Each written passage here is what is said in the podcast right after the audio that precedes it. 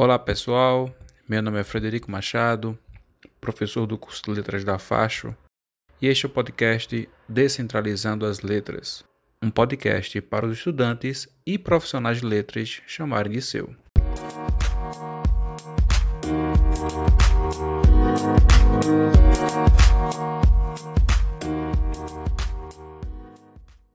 Chega! A partir de hoje, nada de morena, parda, da cor. Só responderei negra, negra mulher, negra espinho, negra flor, sem progressivas nem chapinhas, encrespada, empoderada, liberta do ditador. Chega, sairei de torso pelas ruas e torcerei o teu olhar reprovador.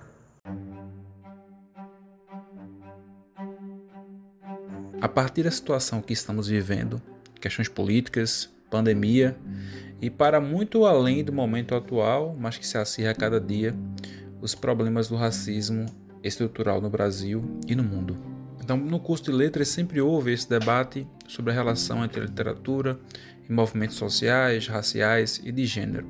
E para debater conosco sobre esses pontos tão caros, receberemos com muito prazer Odailta Alves, escritora negra, nascida e criada em Santo Amaro, aqui na periferia do Recife. E Odailton vem publicando desde 2016, quando lançou o livro Clamor Negro, é, livro cujo poema Chega foi a nossa abertura do podcast de hoje. Um detalhe importante desse livro é que ele foi publicado de forma independente e atingiu quase 3 mil cópias vendidas desde o seu lançamento.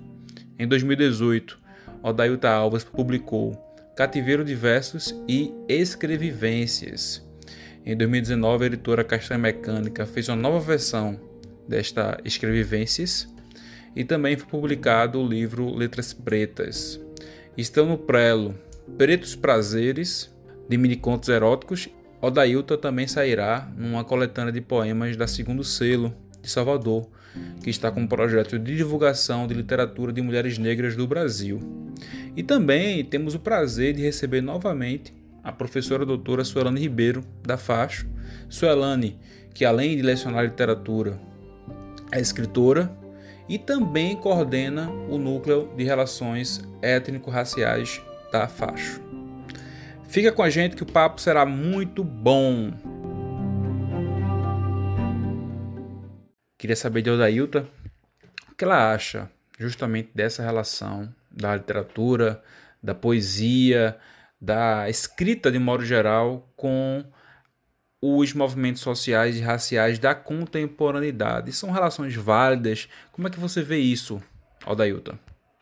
A poesia, assim como a literatura de uma maneira geral, ela sempre estabeleceu uma relação direta ou indireta, com os movimentos sociais raciais da sua época, inclusive da contemporaneidade. A diferença é que os movimentos sociais e raciais da branquitude são movimentos naturalizados, hegemônicos, então eles não são racializados nem colocados enquanto movimento. Mas é preciso compreender que existe historicamente um movimento, que digamos que um movimento silencioso, mas bem arquitetado, bem projetado e muito eficaz de um grupo branco, masculino, heteronormativo, rico nesse país para manter-se no poder. E a literatura historicamente ela é usada como também um dos instrumentos que fortalece esse status. Então, assim, quando a gente pensa na literatura no seu contexto histórico, desde o quientismo, por exemplo, né, a literatura era usada, sim, em prol de um movimento social e racial. Era lá o, homem branco escrevendo as suas cartas de viagens para contar sobre a realidade e, e encantar os portugueses para virem ao Brasil fazer as desgraças que foram feitas.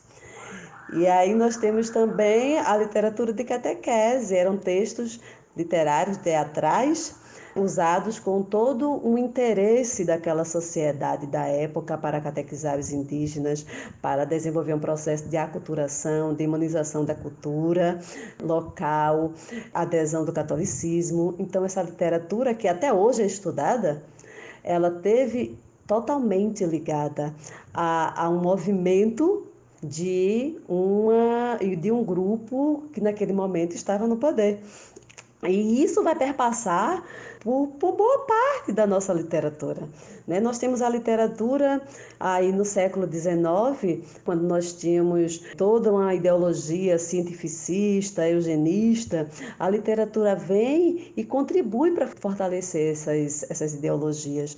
Nós temos aí a literatura naturalista de Aloysio Azevedo, com o Curtiço, onde ele vai sim criar toda uma, uma, uma imagem negativa da população negra por uma perspectiva exclusivamente racial, né? É a, a, raça inferior. Então nós temos a questão racial é bem presente como determinante do perfil ético e moral das personagens, né? Rita Baiana, representada dentro dos moldes estereotipados da mulata, a Bertoleza, como a mulher negra que é representada de forma inferior, animalizada, desprovida de beleza, suja, né? Aí nós temos também, dentro dessa perspectiva eugenista, entrando a literatura de Monteiro Lobato, né? no final do século XIX, início do século XX, com toda uma literatura infantil que vai formar aquela sociedade para compreender que a população negra é aquela imagem racista que ele traz, e é somente aquela imagem racista que ele traz da tia Anastácia, né? da mulher negra que só serve para cozinha, que só fala besteira, que não tinha nada na cabeça. Né? Aí vem o, o livro dele, O Presidente Negro, que ele também vai mostrar nitidamente o que ele pensa sobre a mistura das raças e sobretudo, como a população negra vai comprometer a população branca por tudo que nós constituímos de inferior em nossa formação. Então, a literatura ela vai se vindo, sim, a movimentos sociais e raciais da branquitude, sendo que esses movimentos eles não são marcados.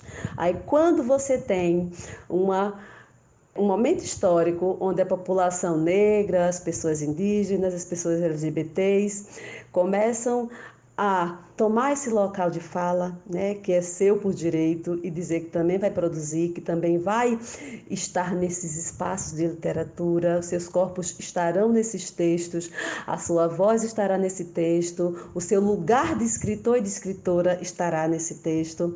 Aí a gente vai racializar, a gente vai dizer que é uma literatura engajada, como se a branquitude não usasse a literatura de maneira engajada para permanecer com o status de padrão de beleza, de poder, para dizer que uma língua portuguesa que difere da, da norma padrão não é o português, é uma língua inferior, é um povo inferior, é um povo aculturado. Então, é preciso a gente questionar bastante quando a gente vai falar dessa literatura engajada apenas com a perspectiva da negritude, né? Regina Dal Castagner, ela na, no livro Literatura Brasileira Contemporânea, Um Território Contestado, ela traz uma reflexão bastante interessante. Ela diz: a literatura contemporânea reflete nas suas ausências, talvez ainda mais do que naquilo que expressa algumas das características centrais da sociedade brasileira.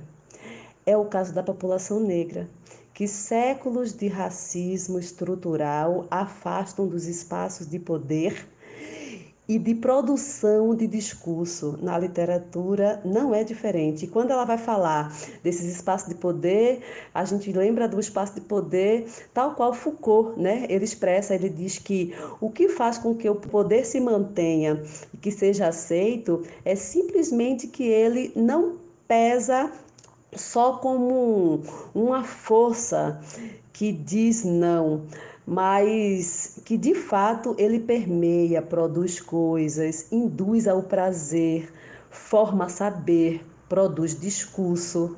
Deve-se considerá-lo como uma rede produtiva que atravessa todo o corpo social, muito mais que uma instância negativa que tem por função reprimir. Então, é muito voltado para o que a gente tem como uma construção literária. A literatura, ela é esse espaço da arte por meio da palavra que vai trazer sim essa sensação de, de prazer, essa sensação de também ser uma forma de, de compreender o mundo, uma forma de aprendizagem, mas em que local essa literatura vai colocar os corpos diversos? Né? Historicamente, como é que a mulher negra, como é que o homem negro é colocado nessa literatura? Desde muito tempo, que a população negra aparece, aparece sim na literatura. Mas a questão é quem está falando por eles. Uma coisa é quando você objetifica a população negra, ok, tranquilo. Se vem lá Gregório de Matos, no século XVII, né, nas suas poesias satíricas e tal, e ele vai e diz: quem são seus doces objetos? Pretos. Tem outros bem mais maciços, mestiços.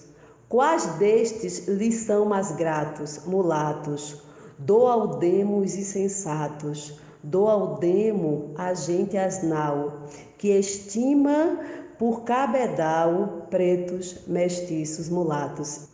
Então, até hoje, lê Gregório de Matos, ele está trazendo a, a, população negra com esse recorte extremamente racista e pontuando aquele contexto de escravidão, mas não é uma literatura marcada, não é uma literatura que está servindo a um grupo social, a um grupo social hegemônico da época, que não por coincidência é o mesmo dos dias atuais. Então é preciso a gente refletir bastante sobre essas colocações e aí é preciso também se respaldar teoricamente em literatura e sociedade, Antônio Cândido, ele considera que a natureza da obra artística é o social. Sobre a relação da literatura com seu contexto de produção, ele expressa, né? O poeta e escritor transformam tudo que passa por ele, combinando a realidade que absorvem com a própria percepção devolvendo assim ao mundo uma interpretação própria e subjetiva, longe de ser um mero espelho refletor. Assim, deve-se pensar a influência exercida pelo meio social sobre a obra de arte, assim como a influência que a própria obra exerce sobre o meio. A arte pode, então, ser uma expressão da sociedade, não deixando de se considerar o teor de seu aspecto social, ou seja, o quanto ela está interessada nos problemas sociais. A partir do século XVIII, a literatura passa a ser também um produto social, já que expressa condições de cada civilização em que se forma.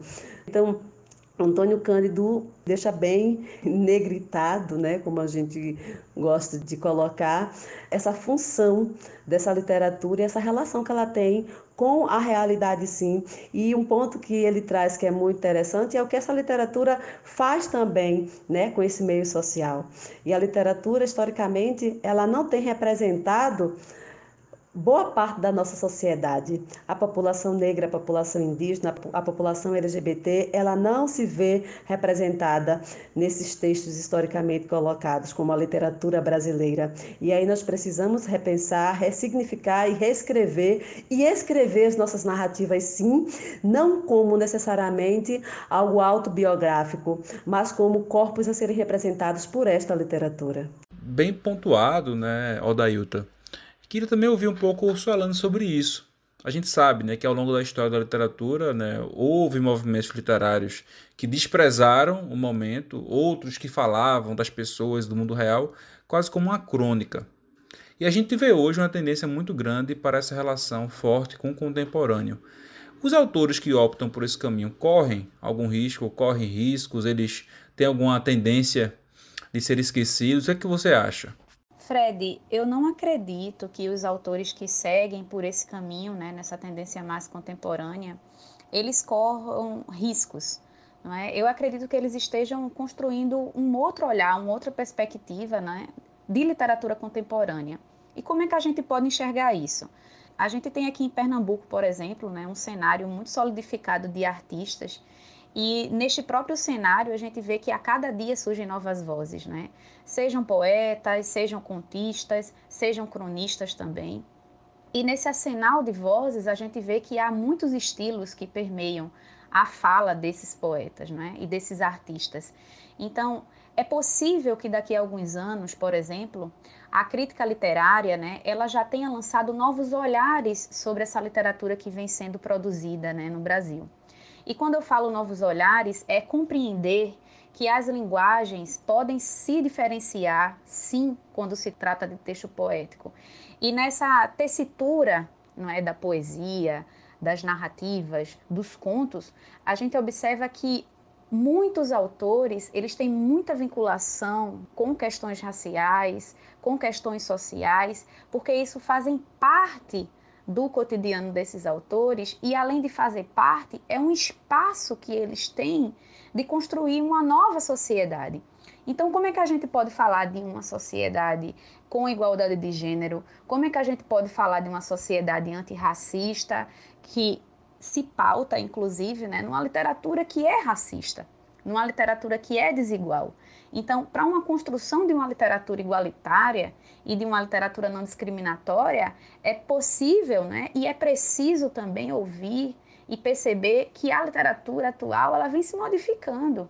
Então, para isso, é necessário que dentro da academia surjam novas vozes também que possam analisar esses textos com um olhar diferenciado e perceber que o caminho que esses autores vêm trilhando ao longo dos anos é um caminho bastante relevante, não é? E que ele quer dizer alguma coisa para a gente, porque ele se relaciona muito com a sociedade moderna, essa, essa sociedade pós-moderna, inclusive, que a gente vive atualmente. Não é? Então, é, é preciso repensar, é preciso se colocar no lugar desses autores também, é preciso ouvir esses autores, não é preciso lê-los, é preciso consumi-los. E a partir daí, nós, como leitores, eu, como professora, como crítica, não é? Como formadora de opinião, eu também perceber que há uma nova construção sendo feita, não é? Então não acredito que esses autores eles corram riscos, a não ser que eu acho que o único risco que eles podem correr é eles não transformarem o que eles escrevem em literatura. Não é? Então, essa não transformação do texto em literatura seria um risco, mas a aproximação que eles têm do texto com o social, com a realidade, a meu ver, não teria risco de eternização desse texto literário. Eu acredito muito que daqui a algumas décadas a gente vai ler, vai olhar para trás e vai ver uma outra perspectiva acerca desses autores.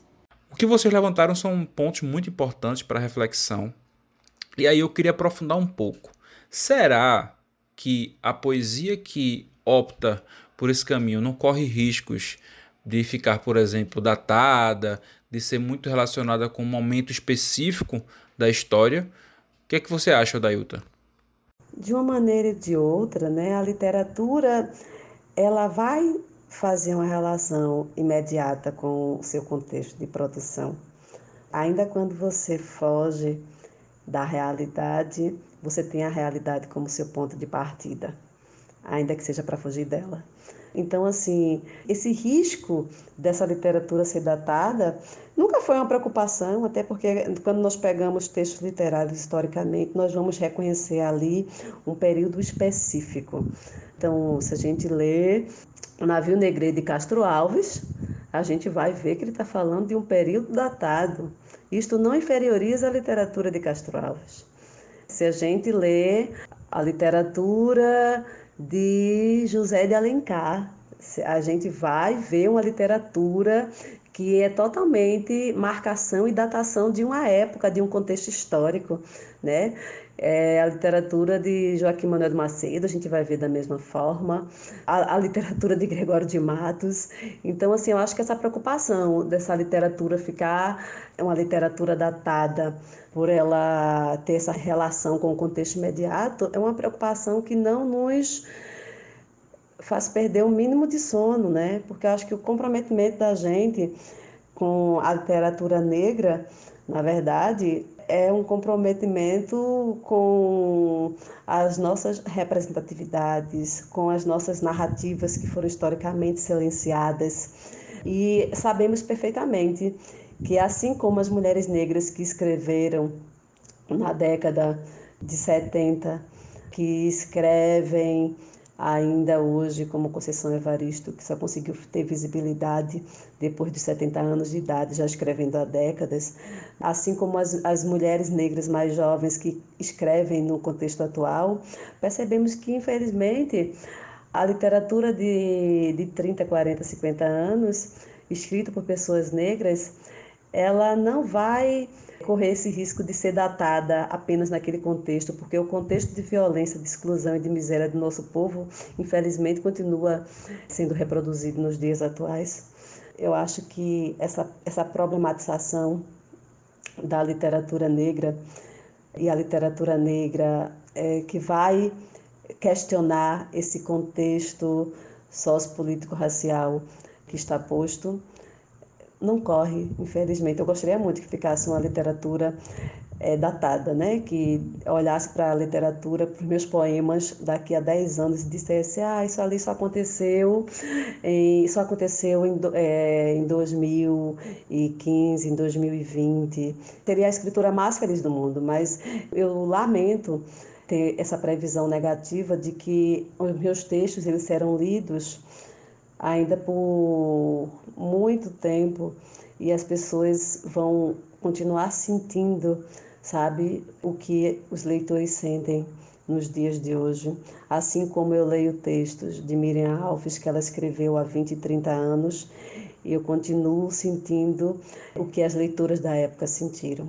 Eu, eu leio textos de Inaldete Pinheiro, que ela escreveu há 40 anos, e eu continuo sentindo nos dias de hoje a mesma dor, a mesma sensação de que ela sentia naquela época. Então essa essa questão quando se trata sobretudo da literatura negra escrita por pessoas negras, essa preocupação da, da demarcação temporal para a gente é feita de outra forma. Né? Nós temos uma outra leitura a partir disso. A gente sempre opta, né, por, nesse podcast, de falar um pouco também dessa relação do professor, né, do trabalho dele do dia a dia. E aí eu pergunto, como educadora, Suelane, como mesclar, como buscar esse caminho? Vou dar um exemplo. A gente poderia fazer algo do tipo, né, pegar autores que falaram de pontos de um mundo real do século XIX para abordar em aulas. Esse seria um caminho interessante. Eu sempre faço questão de mesclar as realidades e também deixo o campo em aberto para que os estudantes eles também possam contribuir com essa relação do texto, né? Antes da gente chegar a algumas conclusões em relação à estrutura, em relação a contexto literário, em relação a contexto de produção e período histórico, eu deixo muito em aberto para que esses estudantes eles também consigam assimilar melhor essa leitura e que eles possam, como leitores, também trazer contribuições para esse texto. E nesse processo de contribuição, a gente vai crescendo, a gente vai construindo novos olhares e novas pontes né, em relação ao texto literário. Então, por exemplo, se a gente for pensar em autores do século XIX, a gente vê, por exemplo, autores do romantismo que trazem muito uma construção romantizada, né, da desalização, a chegada da família real ao Brasil, etc. Então, a gente, se a gente for pegar e estudar as obras de José de Alencar, a gente vai ver várias perspectivas em relação a esse Brasil novo, que se começa a construir com identidade nacional, com distorções acerca né, da figura do indígena, é claro, como vocês bem conhecem aí, a Iracema de José de Alencar, mas não é por conta disso que esse texto não vai ser abordado. Ele vai ser trabalhado, ele vai ser dialogado, ele vai ser compreendido mediante um contexto de produção. Então, é possível sim trabalhar com o clássico, é possível sim também construir dentro desse olhar do clássico canônico, né, um contraponto em relação a essas narrativas, como por exemplo, dentro do século XIX a gente tem uma autora, né, a Maria Firmina dos Reis, por exemplo, que é conhecida, né, hoje conhecida pela crítica, né, pelo seu texto Úrsula, né. Então, é, nesse contraponto de, de, de, linguagem aí construída pelo José de Alencar, a gente tem uma obra como Úrsula, né, que traz um protagonismo de personagens negros. Né? Esses personagens negros que são marginalizados ao longo das histórias, ao longo dos romances e das novelas construídas no romantismo, a gente vê a voz ativa desses personagens, ainda que secundários, dentro do conjunto de obra. Então, é também possível trazer um olhar do século XIX que foi um olhar diferente deste que a gente conhece. Então, consigo trabalhar perfeitamente com José de Alencar, com o Machado de Assis, com a Maria Firmina dos Reis. Quando a gente amplia para a poesia, a gente tem um número imenso de vozes que destoam desse padrão que a gente conhece, formal e canônico, a, graças né, a essa reivindicação do que a crítica literária vem fazendo né, ao longo da história, de também resgatar textos que não saíam com grande notoriedade nos jornais da época. Então, é graças a esse amadurecimento da nossa academia, da nossa crítica, que ainda precisa avançar e muito, inclusive, que a gente vem construindo novos olhares sobre essa literatura do século XIX e trazendo contrapontos de questões que eram colocadas em textos que a gente conhece que são eternizados nas listas aí de leituras das escolas públicas e privadas do Brasil. E você, né, que já tem aí uma, uma já trilha um caminho literário importante nesse cenário de literatura feita por mulheres negras aqui no Brasil. Como seriam os caminhos, né? O que é que o, o escritor, a escritora poderia fazer para não ter esse risco de ser datado? Ainda compreendendo que muito da nossa literatura brasileira branca traz em sua produção uma datação bem demarcada e que isto não a inferioriza, não a questiona, como a obra de Gregório de Matos, como a obra de Castro Alves, por exemplo. Então, assim, essa preocupação de datação é um questionamento levantado, sobretudo quando se percebe corpos silenciados começando a produzir literariamente, a falar, a trazer as suas escrevivências, os seus lugares de fala. Eu acho que isso é uma coisa bem que merece muito ser pontuada. Essa questão assim de né, que estratégia, né, que, que caminhos para evitar essa datação, mas é, é importante a gente perceber que não necessariamente a literatura negra produzida por pessoas negras vai estar nesse local datado. Uma literatura negra, ela não, é, ela não se configura necessariamente por tratar das temáticas que envolvem diretamente a negritude, a militância. Ela vai se configurar por trazer esse sujeito protagonista na sua produção. É por trazer um eu lírico de uma mulher negra, de um homem negro, é por trazer protagonistas no romance negros, é, nos contos negros. Não necessariamente, pode trazer um contexto de amor, um contexto de traição, um contexto de saudade, de dor. Agora, o que é importante para se configurar essa literatura, sendo uma literatura representativa do povo negro, é que ao ler essa literatura percebemos ali um corpo negro. Isso é, é fundamental no nosso processo de, de construção de uma sociedade diversa, de uma sociedade que enxergue os corpos negros também como é, corpos nesse espaço da sensibilidade, da arte, da produção. Essa ficção que vai ressignificar a criança negra quando pegar um livro de literatura infantil que aparece o seu corpo, o seu cabelo, a sua cor estando no local de uma princesa, de uma menina feliz, não apenas na, na, e não mais naquele local da, da preta escravizada, da preta na cozinha. Então, é a literatura sendo produzida pelos seus sujeitos como um instrumento também de construção de uma nova sociedade, uma sociedade que respeite a diversidade étnica né, presente na sociedade brasileira. Quando a gente fala né, dessa, dessa literatura negra, a gente não está falando de uma literatura recente, né? É, é, é uma literatura negra no sentido de produzido por pessoas negras e tra trazendo a temática negra, né? Nós temos aí a primeira romancista brasileira, Maria Firmina dos Reis, que publicou em 1859 o romance Úrsula. Esse romance ele traz toda uma perspectiva, um texto né, abolicionista que parece ser, estar como um segundo plano, mas como isso foi uma estratégia extremamente sábia da autora, né, de Maria Firmina na época, para conseguir publicar sua obra.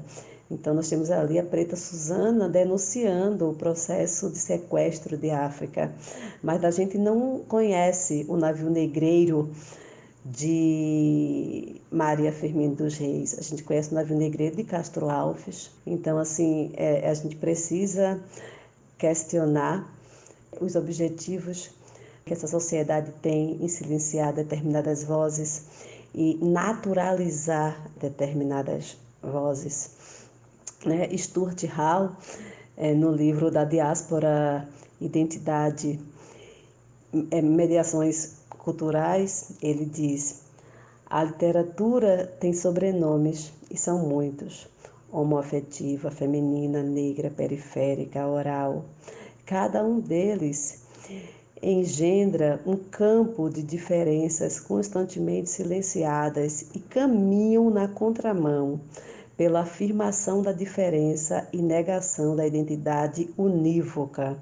Haja vista que ela corresponde àqueles que se pensam como o neutro, o apaziguador, o não marcado, que ao fim e ao cabo nada mais é que uma simulação de presença pura e igual a si mesmo, que só admite ladear-se de outros objetos narcisicamente interiorizados literaturas sem marcas, sem sobrenomes, mas com nomes próprios potentes o suficientes para solapar qualquer diferença.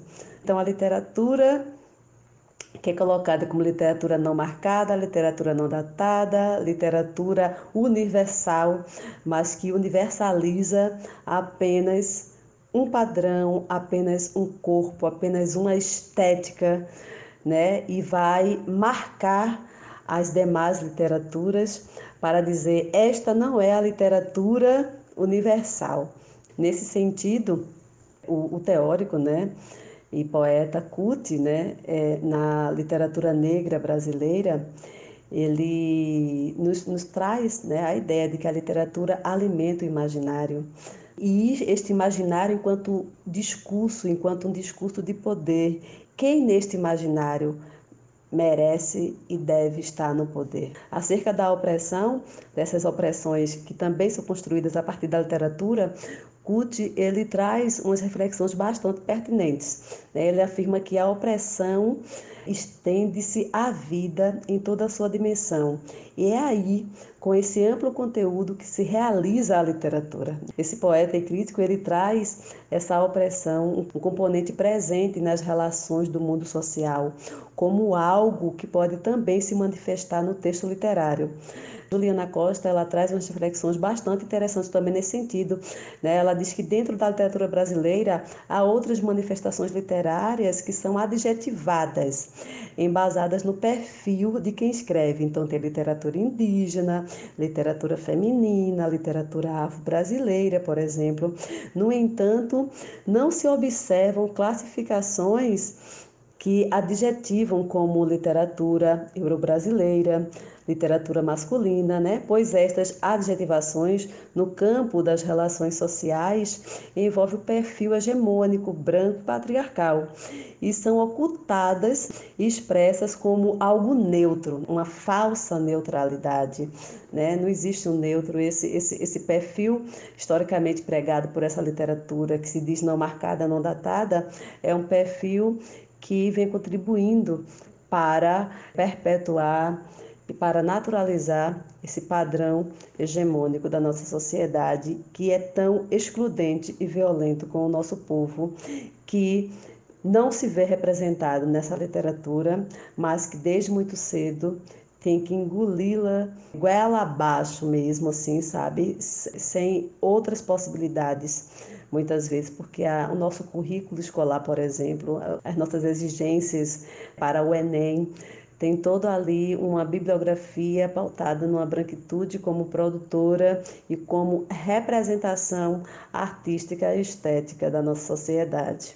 Já em clima de fechamento, a gente vai ter ainda a declamação que será feita por Adailta, ela vai conversar um pouquinho sobre os textos dela, mas eu queria perguntar à professora Suelane o que ela indicaria para quem quer aproximar mais um pouco dessas questões sociais, raciais, de gênero, de questões relacionadas à contemporaneidade, ou seja, ao mundo real com a literatura. Quais os caminhos que os professores poderiam seguir com seus alunos para de fato promover um amplo debate dessas discussões? Bom, vou fazer algumas indicações que vêm do século XIX até os dias atuais.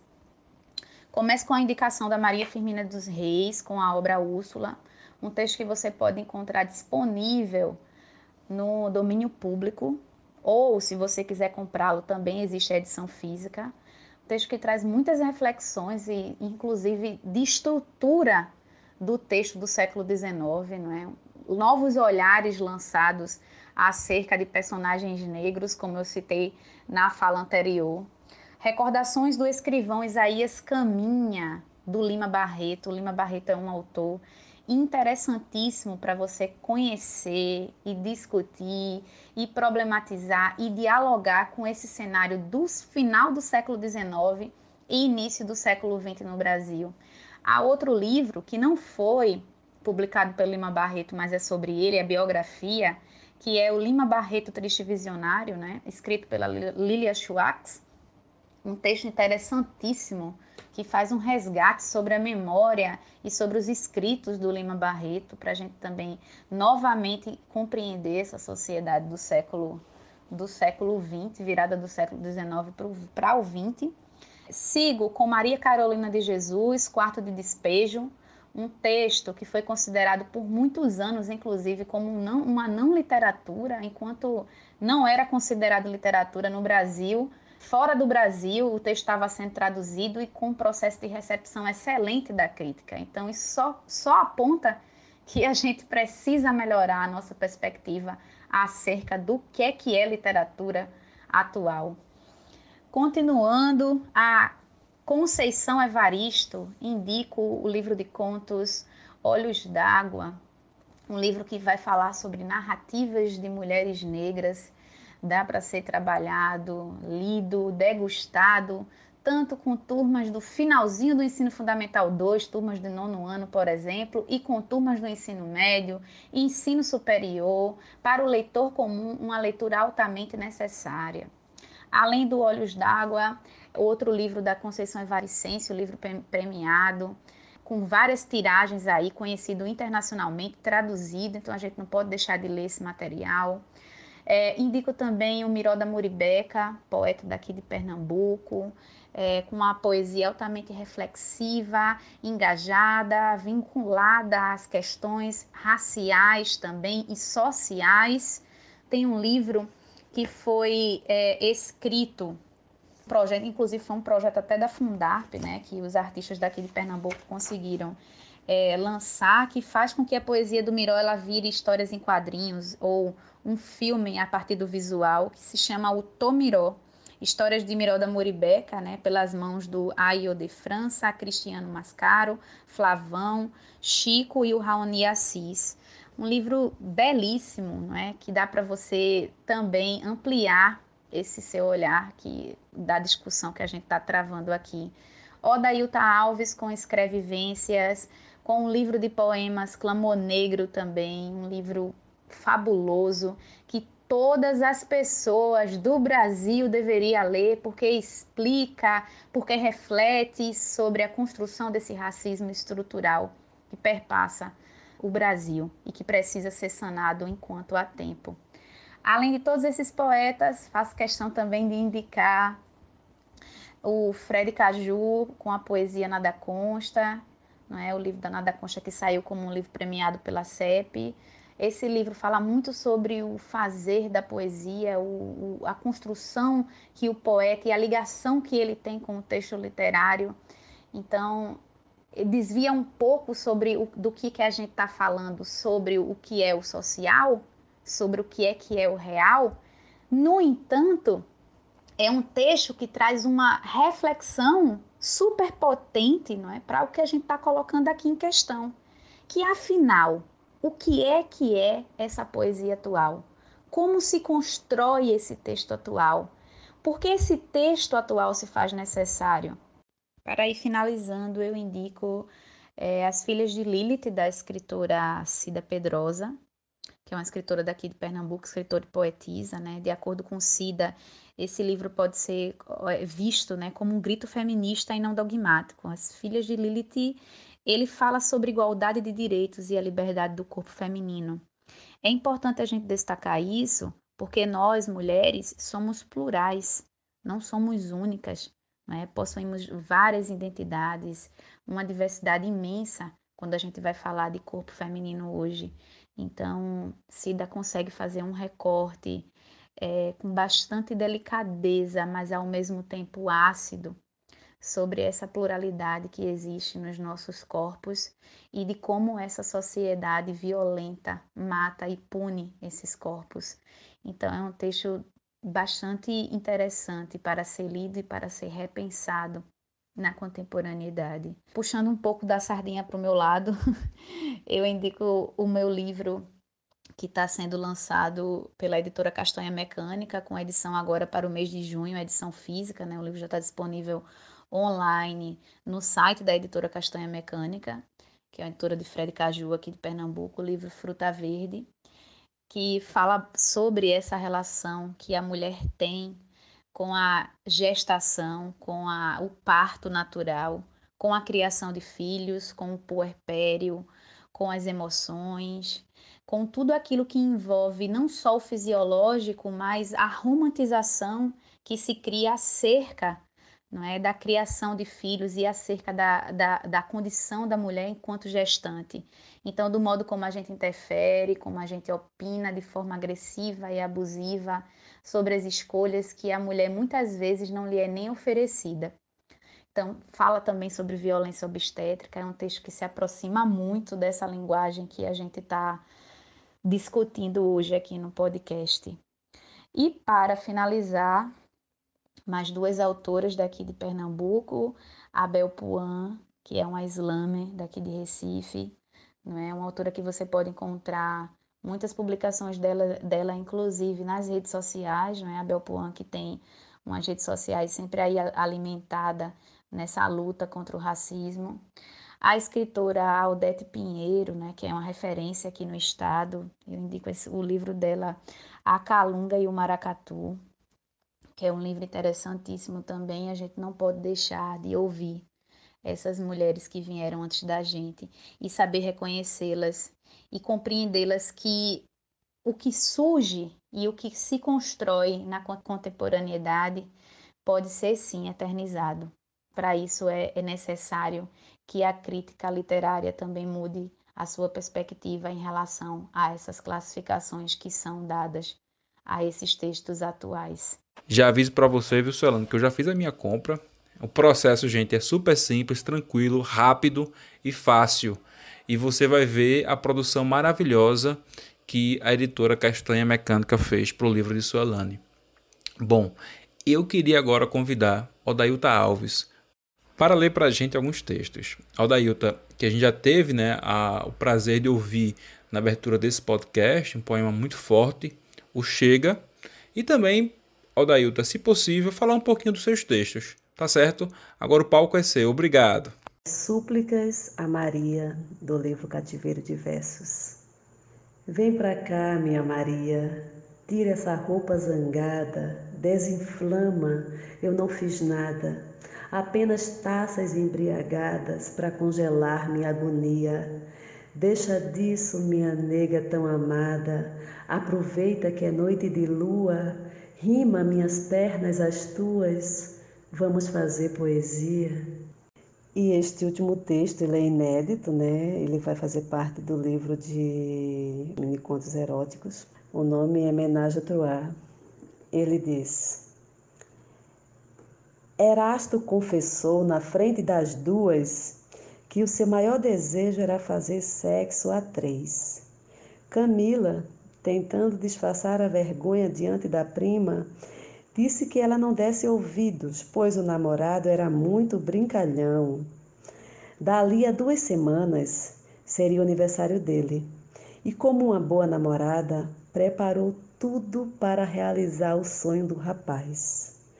Seis garrafas de vinho, um jantar para três reservado no motel mais caro da cidade, hidromassagem, sauna e o teto emoldurando as estrelas. Erasto foi o último a chegar e ficou perplexo quando viu Camila banhada em sorrisos, sentada na cama com Marcos, a acariciar-lhe os lindos cabelos crespos. Que diabo é isso? Meu amor, você disse que seu maior desejo era uma homenagem, Troá. Estamos aqui para realizar. Você está doida? Com um macho, meu primo? Por que não? O seu primo, sim. Minha prima estava ocupada e vamos beber e nos divertir, pois o aniversário é seu, mas a festa é nossa. O aniversariante sabia que se fosse embora, iria sozinho. Então bebeu uma garrafa de vinho num gole, sentiu o veneno escorrer-lhe sobre o peito. Seguiu para a cama e jantaram-se famintos os três. Uma, um breve comentário sobre esses três textos, né? Eles foram escolhidos com o objetivo de mostrar três é, possibilidades né, dessa literatura negra. Nós temos aí uma literatura negra de cunho com um engajamento direto racial, é, que é o primeiro texto do Clamor Negro, Chega. Aí nós temos uma segunda perspectiva, que é essa literatura que vai trazer essa relação de amor né? um amor por uma mulher negra e uma poesia um pouco erótica, né? Aproveita que é noite de lua, rima minhas pernas as tuas, vamos fazer poesia. Mas aí não deixa de ser uma literatura negra e que vai trazer um outro engajamento, é o um engajamento de dizer que os nossos corpos negros, eles não estão apenas nesse espaço da dor, ele está no espaço do afeto, do desejo, né? E do sexo. Quando a gente vem com o terceiro texto, né? Esse texto ele traz algumas peculiaridades, por exemplo, os nomes de origem africana, Erasto, né? E Camila, Camila com K e com H no final, também é um nome de origem africana. Então, além da, da descrição, nós temos aí os cabelos lindos crespos. Então, é uma maneira, é uma estratégia, sim, de ressignificar esse cabelo que historicamente é violentado, é colocado como ruim, como feio, é fazer com que outras mulheres de cabelo crespo consigam ler esse texto e se enxergar é fazer com que uma pessoa branca, ao ler esse texto, consiga ressignificar também esse cabelo crespo, sabe? Quer dizer, se for do seu interesse ressignificar esse cabelo crespo, porque o racismo também não é algo equivocado, por muita gente é algo arquitetado que faz questão da permanência, até porque abrir mão do racismo é abrir mão dos privilégios que historicamente a sociedade branca vem desfrutando nesse país, que apesar de não ter escravizado ninguém, mas goza sim dos privilégios da escravidão porque é a escravidão, foi a escravidão que determinou os corpos dignos de respeito, de cuidado e de afeto, e os corpos que vão levar tiros por estar é, carregando guarda-chuva, por estar andando com sua família num carro, né, por estar dentro de casa com mais alguns colegas, alguns primos, e a polícia achar que pode invadir essa casa e matar jovens negros, por exemplo. Então, assim, é, é isto é fruto de um processo de escravidão e as pessoas que não são negras gozam, sim, ainda desses privilégios. Né? Então, assim, eu acho que são textos que vão trazer aí perspectivas diferentes dessa literatura negra, mas são textos da literatura negra, escritos por mulher negra, né, que faz questão de demarcar esse lugar para dizer a outras mulheres negras que elas também podem, que elas também têm esse direito de escrever e têm essa capacidade também de escrever, porque todos os dias existe um projeto né, que busca destruir a nossa autoestima. E essa autoestima ela tem que ser diariamente reconstruída. E visibilidade, representatividade importam, importam muito. A gente chega né, ao fim, falamos bastante sobre a relação da literatura e realidade. Convido vocês a acompanhar toda sexta-feira o nosso programa e também de fazer indicações de pautas que vocês queiram ouvir aqui.